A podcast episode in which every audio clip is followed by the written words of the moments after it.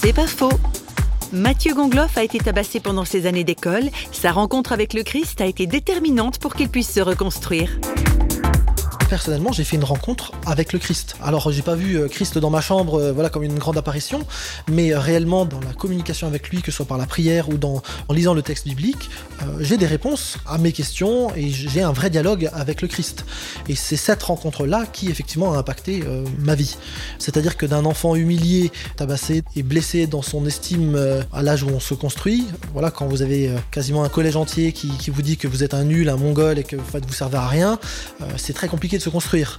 Et lorsque, en lisant le texte biblique, vous avez Dieu qui vous parle en disant mais tu as de la valeur pour moi, tu as du prix, et, que dans votre vie ensuite il se passe les choses qui se sont passées dans la mienne, euh, on peut pas remettre en question l'existence de Dieu, c'est pas possible.